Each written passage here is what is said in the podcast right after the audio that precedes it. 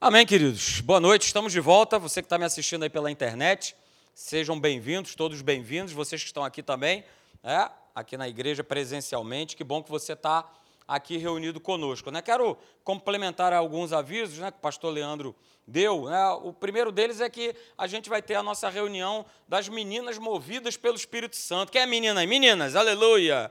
Pois é, então, vai estar acontecendo né, no dia 24 de abril, é o último sábado desse mês, tá? a partir das 16 horas. Então, vai ser a primeira reunião nossa no ano aqui na nossa igreja, Academia da Fé de Caraí. Então, não fique de fora. É, você que é mulher é, de Deus, está aí conosco. Vem estar aqui participando dia 24 às 16 horas. Convide uma amiga sua, né? é, compartilhe o link, porque nós vamos estar transmitindo também a reunião. Né? Vamos fazer aqui um, um, grande movimento de busca, de adoração, de oração. É, e a gente sabe, né? Muitos aqui são frutos de oração de mulheres, de mães, de tias, de avós que dobraram seus joelhos né? e e viram o resultado acontecer. Então, quando as mulheres né, elas se reúnem, elas se juntam num firme propósito de estarem buscando a Deus, maravilhas acontecem. Então, vem estar aqui com a gente, dia 24 de abril, é o último sábado desse mês, tá? às 16 horas. Não deixe de estar aqui conosco. E lembrando sempre a vocês né, das nossas reuniões, dos nossos cultos, domingo agora. 10 e meia, 18 e 30, você é muito bem-vindo estar aqui presencialmente, né? A gente tem sempre convidado de uma maneira bastante enfática para que você esteja presente aqui na igreja. Hoje mesmo, né, nós fizemos aqui a nossa sanitização, né, a igreja foi toda sanitizada, é, o santuário, a sala das crianças, cada, cada espaço, cada cômodo dessa igreja, ela foi devidamente sanitizada, porque a gente toma todas as precauções para que você possa estar aqui com a tua família de maneira segura, servindo a Deus, honrando a Deus com a tua presença e com a tua casa, ok? Então, nossos encontros, 10 e meia da manhã, 18 e 30. Você que tem filhos, não deixe de fazer a inscrição dos teus filhos no nosso site, ou pelo app da igreja, ou no próprio Instagram da Academia da Fé de Caraí, na nossa bio, ok? Faça a tua inscrição. A partir, se eu não me engano, acho que quinta-feira à noite já fica liberado para você poder fazer a inscrição dos teus filhos. Não deixe de fazer isso, isso é importante para que a gente possa manter um controle, fazer um distanciamento e a gente poder cumprir aí com todos os, os decretos, é, e a gente fazer tudo direitinho, tá ok? São esses os nossos avisos, é, complementando né, que sábado agora nós temos a Wake, 18h30, você que é jovem, vem estar aqui com a gente, não fique em casa, vem estar aqui né, para você ouvir uma palavra de Deus, uma palavra própria para a tua vida, ok? Toda quarta-feira a gente tem estado aqui trazendo uma palavra nesse contexto né, de nós vivermos e andarmos vitoriosamente. É, e eu tenho falado aqui a respeito de um texto que está lá em Eclesiastes, capítulo 11, verso de número 8. Eu coloco ele aí para você, mas se você quiser abrir, fique à vontade, abra a palavra de Deus. É, e a cada vez que eu venho pregar aqui às quartas-feiras, a gente vai lembrando daquilo que a gente já falou e a gente vai trazendo algo novo para abençoar e edificar a tua vida. Eclesiastes capítulo 11, verso 8. Veja o que está escrito aí. Diz assim, olha, ainda que o homem, ele viva muitos anos, né, e hoje a gente vê isso, né, a expectativa do ser humano sobre a face da terra aumentou e aumentou muito. Ou seja, a gente tem muitos anos para serem vividos até que o Senhor Jesus ele venha. Então vamos, vamos viver de que maneira? Nos regozijando, nos alegrando. Nos alegrando em quem? No Senhor. Então, olha, regozije-se nesses dias. É, se alegre nesses dias. Porque eles são muitos, como está escrito aí, olha, muitos anos. É, mas a gente não pode esquecer é? O texto continua dizendo assim: olha, contudo, lembre-se de que há dias de trevas. E Salomão foi cirúrgico nisso que ele acabou de falar, no que ele escreveu. Olha, há dias, nós vivemos dias que são dias de trevas. E ele também conclui o seguinte: olha, não serão poucos. Esses dias, eles não serão poucos. Aleluia. E que bom, né? A gente já viu que é possível vencer esses dias. É possível atravessar esses dias de trevas, esses dias de dificuldade. Né? Eu dei o exemplo para vocês de José e Davi, que passaram por esses momentos, momentos difíceis, momentos de oposição, momentos desconfortáveis. Estava tudo caminhando tão bem, estava tudo indo tão certo, estava indo tudo de uma forma tão, tão direitinha. E daqui a pouco eles tiveram que lidar com situações é, que vieram trazer desconforto. A carne se sente desconfortável, ok? Mas tanto com José quanto na vida de Davi, e hoje conosco acontece da mesma maneira, o Senhor era com eles. A palavra de Deus diz: o Senhor era com José, o Senhor era com Davi. E hoje, o Senhor é com a Rita, o Senhor é com a Márcia, o Senhor é.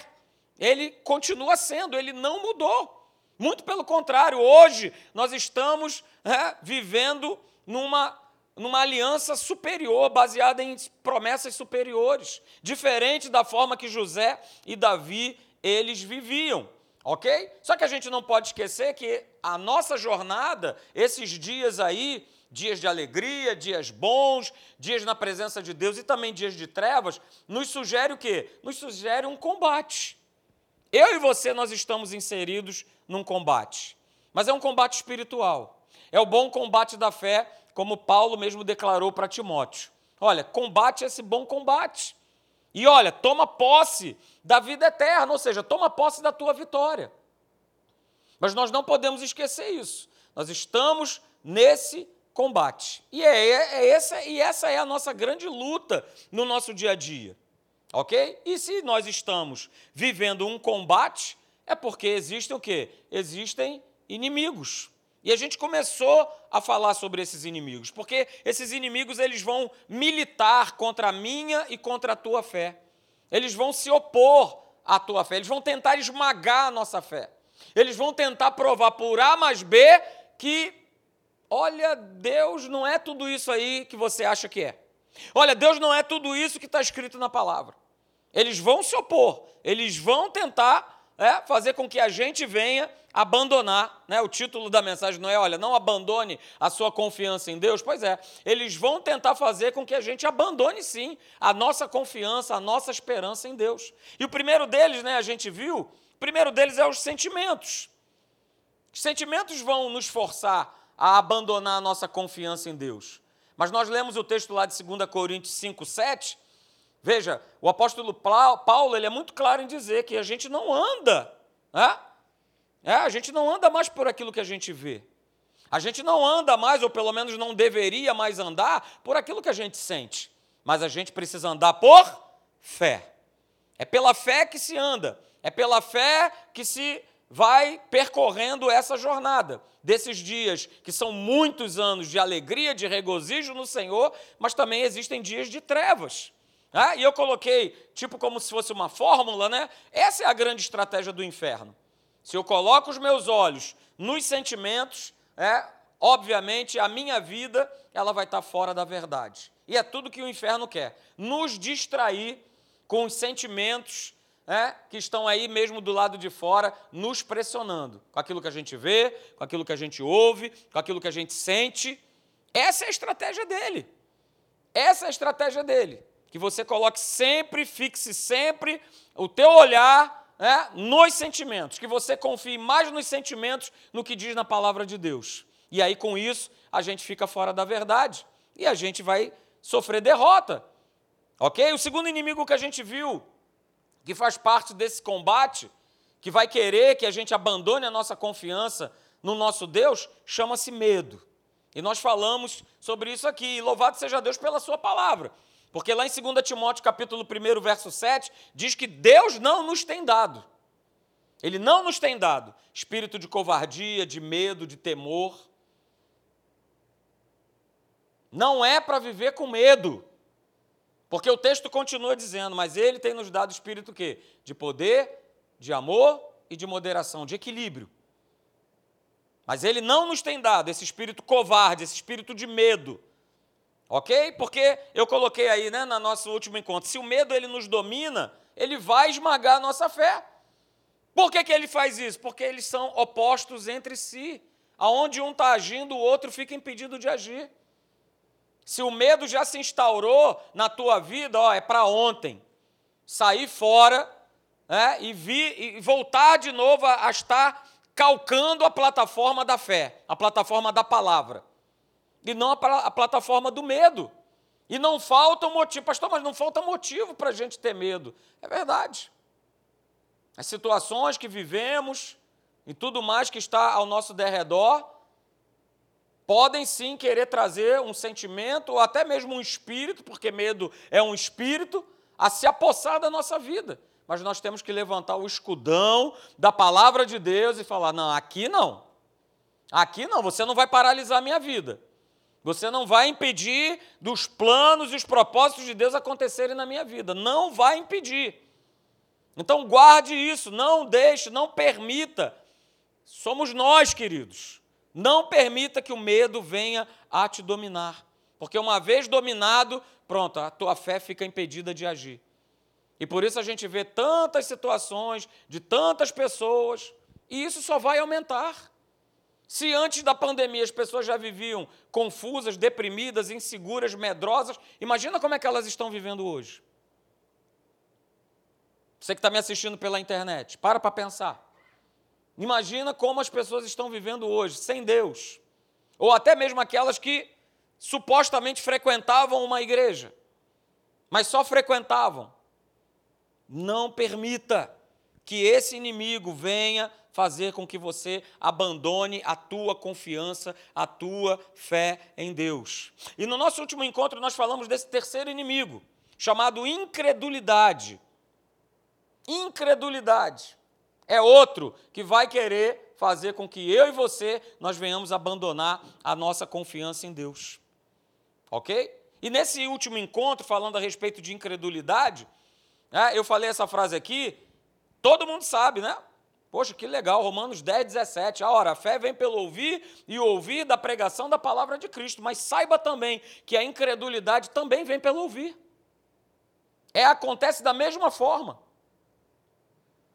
Porque quantas pessoas já largaram esse bastão, já deixaram a sua jornada para trás, porque ouvem e ouvem, e ouvem, e tornem a ouvir, que não tem mais jeito, que já era, que não tem como dar certo, olha, já foi, e tal, isso e aquilo, já largaram. Já largaram, queridos. E nesse aspecto de incredulidade, né, de ouvir, esse ouvir fala muito alto. Eu usei o texto aqui de Números, capítulo de número 13, quando Moisés, né, ele manda os doze espias lá para para dar aquela espiada na terra. Só dois continuaram firmes com o que disse o Senhor a Moisés e todo aquele povo: Olha, essa terra aí é de vocês, porque eu já dei. Mas os dez vieram trazer um relato daquilo que eles haviam visto ou ouvido. Só que o problema todo é que, através daquele relato, através daquela fala, eles contaminaram o povo inteiro a tal ponto do povo querer apedrejar Moisés e Arão. Poxa, caramba, você. É isso mesmo? Você tirou a gente lá do cativeiro, lá do Egito, estava tão bom, comendo alho, comendo cebola, maravilha. E agora a gente está aqui, vamos morrer aqui na porta do deserto? É isso mesmo? E eles, com esse discurso, eles contaminaram todo um povo. Todo um povo todo um povo. E aí nós falamos também, querido, só para você lembrar, né? A incredulidade ela sempre vai estar falando das impossibilidades. Que foi o que exatamente esses dez espias relataram. Só relataram impossibilidades. Olha, o pessoal que está lá é. Turma lá é todo mundo sarado, todo mundo, todo mundo grande. Olha, tem isso, tem aquilo, tem aquilo outro e tudo mais. Só impossibilidades, só circunstâncias, só para os obstáculos. E talvez você até conheça pessoas que são assim. Talvez você que está me assistindo na internet também conheça alguém que é assim, que só fala das dificuldades, dos problemas, das impossibilidades. E o que, que acontece? Eu começo o quê? A viver isso. Eu começo a ser contagiado por esse sistema, por esse espírito. Talvez no seu local de trabalho você passe por isso. Você ouça pessoas dizendo: é, mas já era, e agora? Como é que vai ser? Ok? E aí a gente viu né, que a incredulidade ela produz esses tipos de sentimentos aí que eu estou colocando para você. O que, que ela vai gerar? Ela vai gerar um sentimento quê? de incapacidade. Ah, eu sou incapaz. Ah, não tem como. Eu não sou capaz de fazer isso, eu não sou capaz de fazer aquilo. Vai gerar o quê? Inferioridade. Vai gerando tudo isso, desânimo. Desânimo na pessoa que fala, desânimo na pessoa, nas pessoas que ouvem, baixa autoestima. E, queridos, está cheio, está lotado de gente que vivem e ou tem os quatro, ou pelo menos um desses aí tem.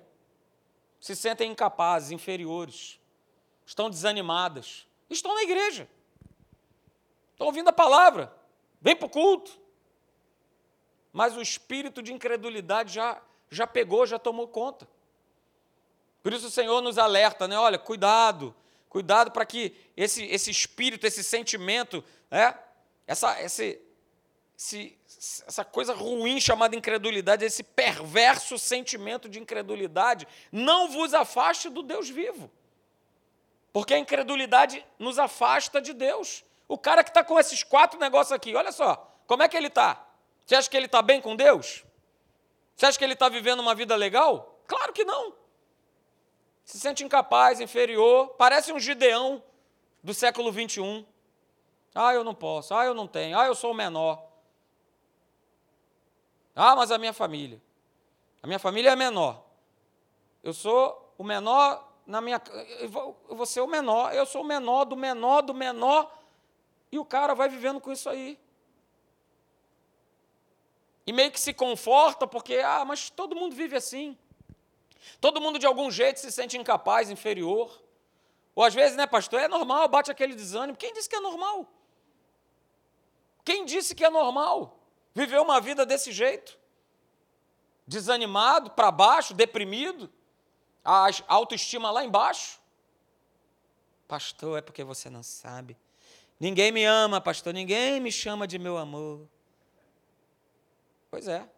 Se você ficar esperando que alguém te anime, você está roubado. Porque ninguém vai fazer isso. Somente a palavra de Deus vai colocar você para o alto, vai jogar você para cima, vai te valorizar, vai dizer: olha, você é meu filho, você é filho de Deus. Olha, há um grande galardão, há uma grande recompensa se você continuar confiando em mim. É uma questão de escolha, queridos. É uma questão de escolha. Hoje eu quero falar né, com você a respeito do, do quarto inimigo.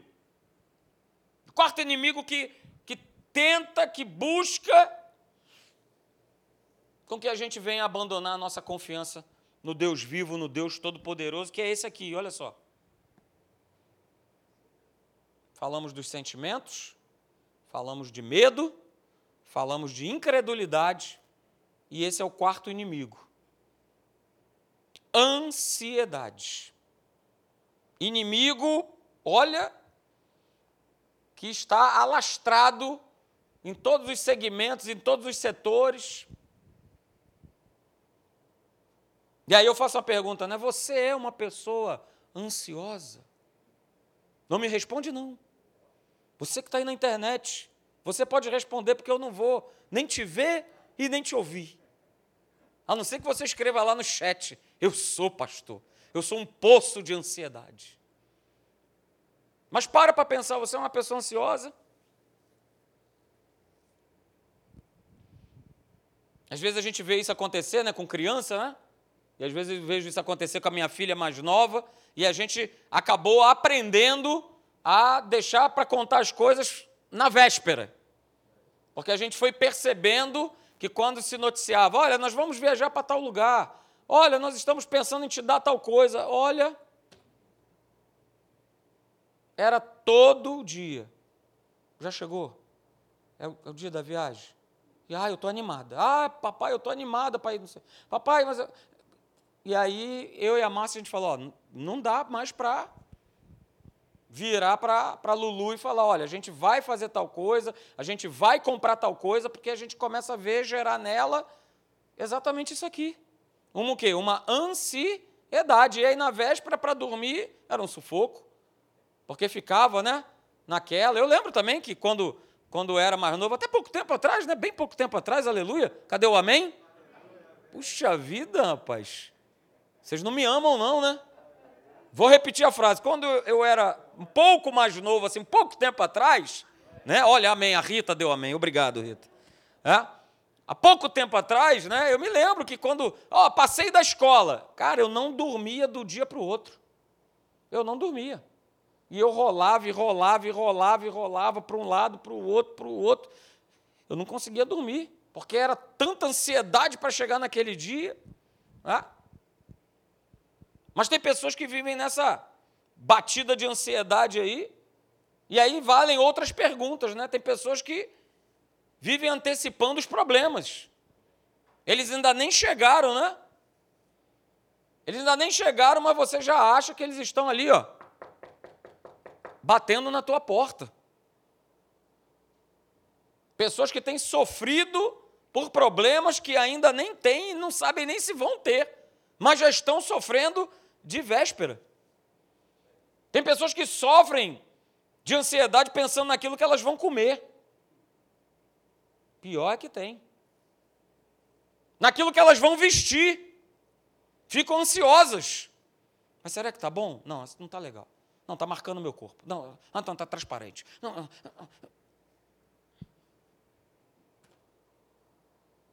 Tem pessoas ansiosas por saber onde. Ai meu Deus, e agora? Onde é que eu vou morar? Onde é que eu vou morar? Onde é que eu vou trabalhar? Onde é que meu filho vai estudar? Como é que vai ser né, quando eu tiver mais idade? E a minha aposentadoria? Será que eu vou ter? Será que eu vou perder? E as pessoas vão entrando nessa roda viva. Mas louvado seja Deus pela sua palavra, que lá no livro de Filipenses, no capítulo de número 4, o verso 6 e 7, é, o verso 6, logo de cara, o Senhor já dá uma uma raquetada. Eu sou jogador de tênis, então uma raquetada. Ele já dá já uns mexe de com força na turma que anda ansioso. Fala logo assim, olha, é uma ordem, tá? Não é um pedido. Olha, não andeis ansiosos de coisa alguma. É uma ordem, não é um pedido. Você que está me assistindo na internet, ei, é uma ordem para a tua vida. Não andeis ansiosos de coisa alguma. Em tudo, veja, o texto continua: em tudo, porém, sejam conhecidas diante de Deus as vossas petições, pela oração e pela súplica, com ações de graça. Cara, já está a receita do bolo aí pronta. A receita está pronta. Como eu faço para não andar ansioso? Olha aí, está aí. É colocar diante de Deus o que? Justamente aquilo que vai gerar ou, ou está gerando ansiedade no meu coração. Opa, eu coloco diante de Deus. E ele continua dizendo, Paulo, né? Olha, e você coloca isso diante de Deus e dá graças. E agradece. E agradece, sabe por quê? Porque aí vem o verso 7, ó. E a paz de Deus. Uh, chegou, ela chegou, hein? A paz de Deus, não a que o mundo dá, mas a paz de Deus, aquela que excede o nosso entendimento. Pastor, olha, eu não, eu não consigo entender são tantas lutas, tantos problemas, tantas situações, mas olha, eu vivo numa paz, é, é essa paz. Que excede todo o entendimento, o que, que ela vai fazer? Ela vai guardar o quê? O nosso coração. Vai guardar o que mais? A nossa mente. Aleluia. Em Cristo Jesus. Então a receitona está aí, queridos. Filipenses capítulo 4, versos 6 e 7. A ordem é clara. Nenhum de nós se andarmos ansiosos, a gente vai obter de Deus qualquer tipo de coisa, não iremos. Não vai mudar em nada o curso da nossa vida. Não vai mudar absolutamente nada. O que vai mudar vai ser no nosso corpo, porque está aí mesmo, né, doenças e mais doenças por conta de ansiedades. E pessoas tomando remédio, antidepressivos, né, e uma série de outros remédios que é para segurar a tal. É, é, aquele, é aquela maracujanazinha, aquela maracujinazinha. É, né? E a turma vai, vai dando espaço. Queridos, muitas vezes, né? O que é ansiedade? Muitas vezes né, há um desejo no nosso coração, um desejo intenso né, de uma realização, de nós queremos conquistar alguma coisa, qualquer área das nossas vidas, né? E isso vai gerando no nosso coração uma coisa chamada expectativa. E aí eu vou dar esse passo a passo até chegar na ansiedade. É gerada essa expectativa. Diga aí comigo, expectativa. Pois é, e essa expectativa ela é criada. Ela surge. Ela surge. E o que é, afinal de contas, essa expectativa? É uma, é uma idealização que a gente quer conceber, que a gente quer sentir por uma coisa ou por algo que a gente firma o pé e que tem que acontecer. E que muitas vezes a gente até quer que aconteça do jeito que a gente quer, que a gente idealizou que aconteça. Isso é uma expectativa. E que muitas vezes ela começa a ser aflorada e ela vai trilhando um caminho perigoso, que é esse caminho chamado ansiedade. E tem várias situações que fazem isso. Às vezes é a compra de um apartamento, às vezes é a compra de um imóvel. Às vezes é a realização do teu sonho. Se criou-se uma expectativa a respeito de alguma situação ou de alguma coisa, e aquilo ali vai começar a produzir um sentimento. A gente vai chegar lá, ou de um carro, ou de repente você tem uma expectativa de resolver algo que já está se arrastando aí há muitos anos na justiça. Ah? Às vezes é a expectativa de, da, da cura é, de uma doença que já vem sendo tratada também há muito tempo. Isso vai gerando expectativas. Expectativas.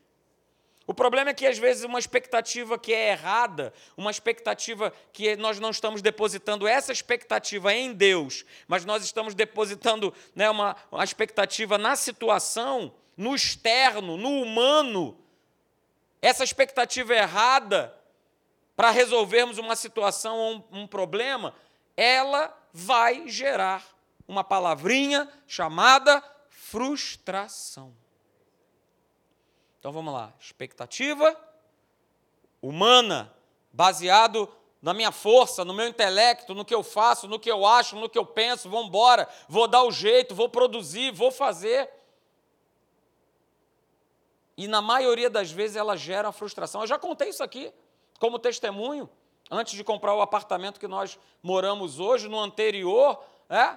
Nós estávamos com essa, com essa expectativa, fomos ver algo e ali naquela, naquele afã de querer resolver, embora esse e tal, aquela coisa toda. E louvado seja Deus, porque o Espírito Santo conseguiu ali nos 49 do segundo tempo me puxar. E olha, não é o que você quer. E ele conseguiu ainda me puxar. Mas se eu não dou ouvidos, ia gerar exatamente o que? Uma frustração. Porque eu ia para um lugar onde Deus não havia preparado e eu quis entrar com o pé na porta, arrombando, porque não, já estou muito tempo procurando, não aguento mais, é aqui mesmo, pronto e acabou. Frustração, queridos. E aí vem o problema, essa frustração, baseada numa expectativa humana, ela vai acabar se transformando na ansiedade. Porque vai, estou frustrado, e aí sim, mais e mais eu vou querer resolver do meu jeito, porque eu comecei a lambança e eu quero terminar a lambança de qualquer jeito. Deus já ficou para escanteio faz tempo. Mas eu quero porque quero resolver. E aí vem né, o teor dessa mensagem. Quando a gente não consegue controlar essa ansiedade, essa ansiedade vai com certeza fazer com que eu e você a gente venha tomar decisões precipitadas. Porque a gente está ansioso, a gente quer resolver. E o homem, então, nós, seres chamados machos, nessa questão de querer, vamos embora, vamos resolver, é agora, é um problema.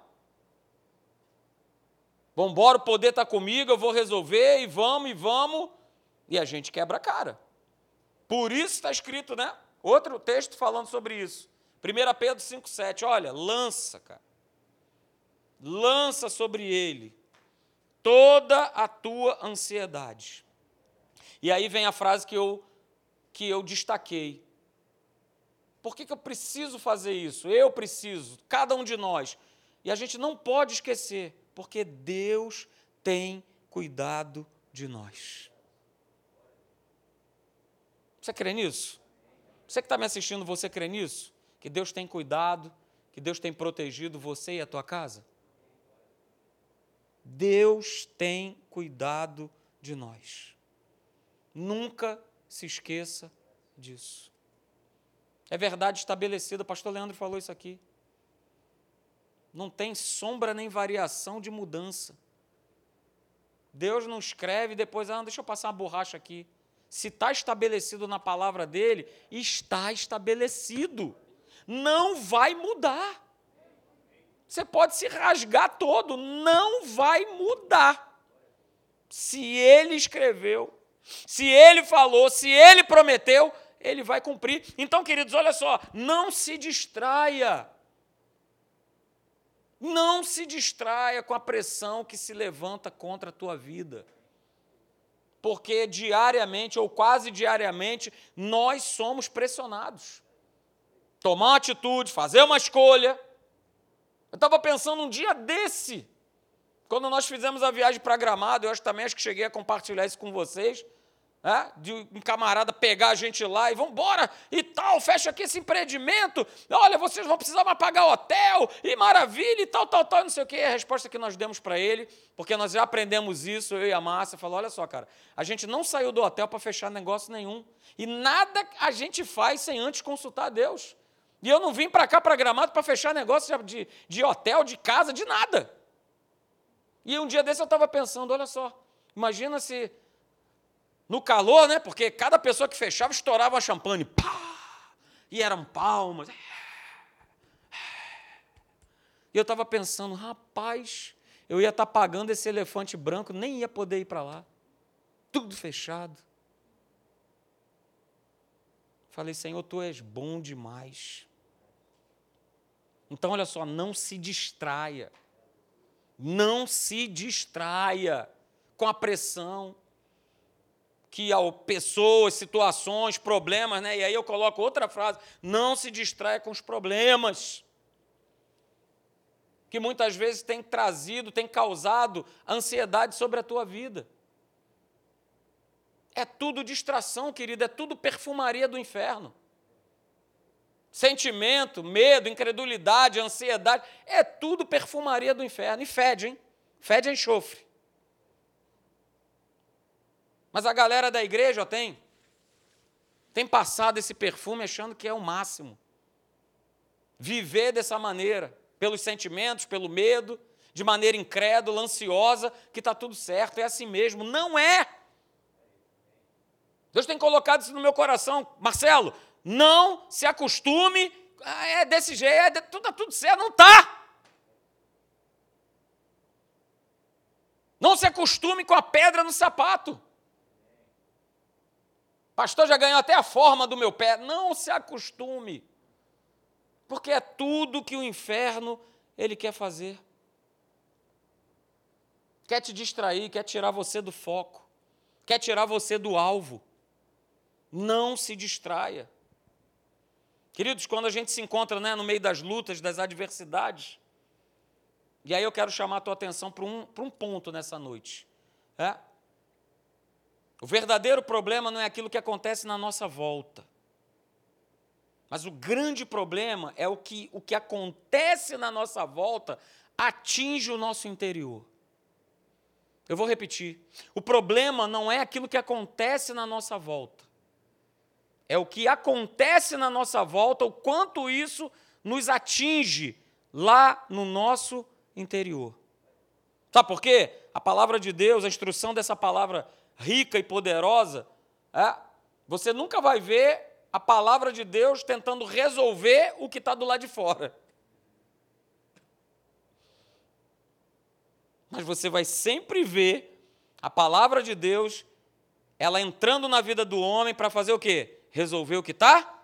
O que está dentro. O que está dentro. Como é que eu reajo? Como é que eu enfrento? Do que está dentro. Porque do que está fora, do que está fora, a gente já sabe o que está fora. Mas é o que está lá dentro, meu homem interior. O meu homem interior. Então, olha só, veja, né? E toda ação do inferno, queridos, contra a nossa fé, vai precisar haver uma reação o quê? Carnal? Não, uma reação o quê? Espiritual de maneira contrária. Porque aonde o diabo pode mexer é do lado de fora. Onde ele pode sacudir, onde ele pode te impressionar, onde ele pode fazer com que você ouça a notícia das notícias, é tudo do lado de fora. É tudo do lado de fora. Só que nós precisamos reagir. Só que a gente reage com aquilo que Deus tem depositado como verdade no nosso homem interior. Olha o que está escrito em Isaías, olha que texto maravilhoso. Isaías capítulo 26, verso 3 e 4. Uh, tremendo, aleluia. É ler esse texto e ir embora para casa. Olha só. Tu, Senhor, conservarás. A gente está falando sobre ansiedade, né? Pois é, ele vai conservar aquele em perfeita paz, mas vamos lá, cujo, eu grifei aí, ó, cujo o propósito é firme. Não abandone a tua confiança em Deus. Porque Ele conserva em perfeita paz aquele cujo propósito é firme. E o texto continua né, no verso 3: porque Ele confia em ti. Ele confia em ti. E aí no verso 4 complementa: confiai no Senhor de que maneira? Ocasionalmente? De vez em quando? Quando eu estou afim? Quando eu estou com problema? Ah, pastor, quando eu estou doente eu confio. Não, não. Confia no Senhor o quê? Perpetuamente, eternamente, todo dia. E por que, que eu preciso fazer isso? Porque Ele é a nossa rocha eterna. Aonde eu firmo os meus passos, aonde eu firmo a minha vida. Então toma posse desses dois versos, queridos, de Isaías 26. Olha só, está falando de uma mente firme, de um propósito firme, de confiança, porque só assim nós viveremos em perfeita paz. Sabe por quê? Olha só, a ansiedade, ela traz abatimento. Uma vida ansiosa, uma pessoa ansiosa é uma pessoa abatida. Pastor, como é que você sabe disso? Olha, a Bíblia diz. Provérbios, capítulo 12, verso 25. A ansiedade no coração do homem, o que, que faz? O abate. Brilhante conclusão, hein, pastor? É, está escrito tudo na palavra. Tudo na palavra. A ansiedade no coração do homem o abate. Mas o texto continua, né? Nunca fica, nunca fica no. O texto continua, mas olha só, mas a boa, perfeita, agradável palavra do Senhor, ela nos alegra. Ela nos alegra. Glória a Deus! E queridos, guarda isso nessa noite: um coração ansioso é um coração que vive de maneira frustrada e derrotada. Mas a boa palavra, como nós lemos aqui, ela traz alegria para a nossa vida. Volto a dizer: ninguém vai te animar. Sai dessa plataforma achando é, que as pessoas vão te animar, que elas vão te ajudar. Elas não vão. Mas eu sei de um Deus que chama a existência o que não existe, que começou uma boa obra na tua vida. Eu conheço um Deus que transforma, não de fora para dentro, mas transforma o nosso interior todo dia, todo dia, todo dia. E queridos, essa é a nossa grande responsabilidade, sabe? De nós não andarmos inquietos, de nós não andarmos agitados, de nós não vivermos ansiosos. É nossa responsabilidade. É nossa. Você está lembrado do texto lá de Filipenses 4,6? Não andeis ansiosos de coisa alguma. É Deus falando contigo, é Deus falando comigo. Ó, oh, Marcelo, você não precisa andar ansioso. Não precisa. É uma ordem, queridos. É uma ordem. E eu sou militar, né? Tem um outro, tem um outro exemplar ali também, aleluia. A gente sabe muito bem o que é seguir uma ordem, sem questionar, simplesmente se cumpre. Simplesmente se faz. Mas a gente também aprendeu um princípio dentro das Forças Armadas que é assim: ordem absurda não se cumpre. Mas que bom, né? Porque você não vai ver aqui nesse livro nenhuma ordem absurda da parte de Deus. Nenhuma. Tudo o que está escrito aqui é para nossa edificação, exortação, correção. Tudo, tudo que está escrito aqui. Então a gente precisa seguir essas ordens de Deus. Olha, não ande ansioso a respeito de coisa alguma.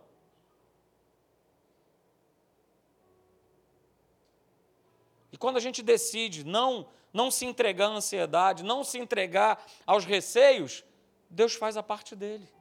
Não é isso que diz a continuação do versículo, lá no verso 7? E a paz de Deus, que excede todo entendimento, guardará os vossos o quê? Corações e mentes em Cristo Jesus. Eu faço a minha parte, Deus faz a dele. Eu faço a minha parte, Deus faz a dele. É simples assim. Fiz a minha parte, Deus faz a dele. Desse jeito, queridos. Então a gente precisa entender que tudo começa com uma atitude que sai do nosso interior. E aí sim Deus vai cumprir a parte dele. Então, se você não quer mais andar ansioso, decida. Decida nessa noite, você que está em casa me assistindo, decida nessa noite. Firme esse compromisso com Deus mas decida, escolha hoje tomar posse dessas palavras, desses textos, é, e colocá-los em prática na tua vida. E aí Deus vai intervir, Deus vai agir. Mas Ele está esperando que você tome a decisão. Ele não vai tomar por você. Ele não vai fazer por você, Ele já fez. Há mais de dois mil anos atrás, na cruz do Calvário. Na cruz do Calvário levou sobre Ele os medos, os sentimentos, a incredulidade, a ansiedade, levou tudo sobre ele, queridos. O pacote é completo. E aí a gente vê, né, no texto lá de Isaías, vamos voltar? Quando Deus fala em Isaías, no verso 3, olha, mantenha a tua mente firme no Senhor. Quando a gente, sabe, abre a nossa boca para declarar, né, Olha, problema, eu, eu, eu não te aceito na minha vida e eu não vou me preocupar. Eu estou fazendo exatamente isso. Eu estou fixando a minha mente em Deus. De que Ele vai fazer, de que Ele vai intervir, de que Ele vai agir. Não é o que está escrito lá em Efésios 3,16? Que Deus, depois você vem em casa, Efésios 3,16, que Deus ele fortalece o nosso homem interior. De que forma? Com poder com poder que vem do alto. Tem que começar no nosso homem interior, porque é lá que vai começar. E aí o meu homem interior, cheio de Deus, cheio da força que vem do alto, as coisas que vão estar do lado de fora, elas vão começar a mudar. Elas vão começar a se acertarem, a se encaixarem, porque agora a expectativa não é só minha, o desejo não é só meu, Deus está nisso aí com você. Deus está contigo, juntinho com você nessa batalha. Não deixe o teu homem interior adormecido. Está lá.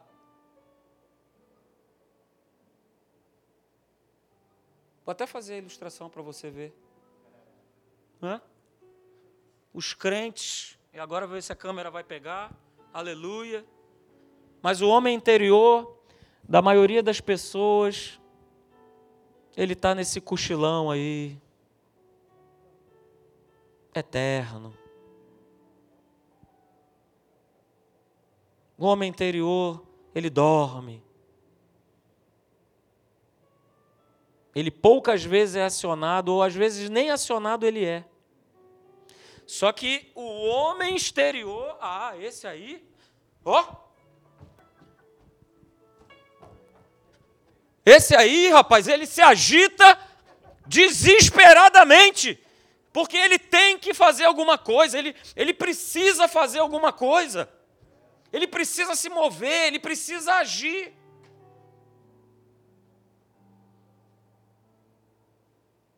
Porque se eu não faço, ninguém vai fazer por mim.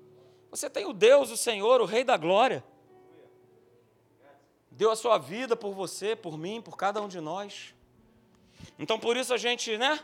Para terminar, a gente pode terminar sempre com esse verso, que é o título dessas mensagens. Não abandonar a nossa confiança em Deus. Hebreus 10, 35, olha, não abandoneis, portanto, a vossa confiança. Ela tem grande recompensa, ela tem grande galardão. Só que o verso 36, ele continua dizendo assim: olha, mas com efeito, precisa haver, ter a necessidade de perseverança, para que, havendo feito a vontade de Deus, nós possamos alcançar a promessa. Mas sabe, parece que é algo repetitivo, né? A gente vê muito nosso pastor falando isso. Liga o homem interior, liga o homem interior, liga o homem interior. Que se o meu homem interior estiver ligado, e aí agora eu não vou colocar o ligado como ligado, plugado, mas ligado, antenado, esperto. Se todo dia eu faço isso no meu interior, cara, o que está do lado de fora não me agita não me abala, não faz eu viver nessa, nessa correria dos infernos, que é tudo o que o diabo quer. Tudo o que ele quer. Que a gente viva ansioso, preocupado, aflito, desesperado, com as mais variadas situações. As mais variadas situações que se apresentam para mim e para você. E não venha dizer para mim, mas pastor, você não sabe o meu problema. Rapaz, você também não sabe o meu. Hoje teve uma pessoa aqui que ficou sabendo, quase que quase que teve um treco ali na minha sala ali, caiu dura. Só porque eu contei assim, 5%. Então, queridos, todos nós passamos por lutas, estamos aí nesse bom combate mesmo da fé. Mas a questão é como a gente se posiciona do que, que o meu homem interior tem se enchido, tem se alimentado, tem vivido, ou está em constante inércia, constante sono. Bichinho está sempre dopado, dopado pelas trevas. Treva está sempre dando ali, toma aqui um rivotrilzinho aqui que vai te fazer bem. Toma, esse aqui é direto do inferno, cheirando a enxofre. Toma o rivotril aqui, toma. E o nosso homem interior está sempre abatido, está sempre para baixo. E aí sim, isso reflete no exterior. Isso reflete na nossa vida. Então, nessa noite, queridos, tome posse. Não abandone a tua confiança, porque ela tem grande, grande, grandiosa recompensa da parte de Deus. Amém? Vamos ficar de pé?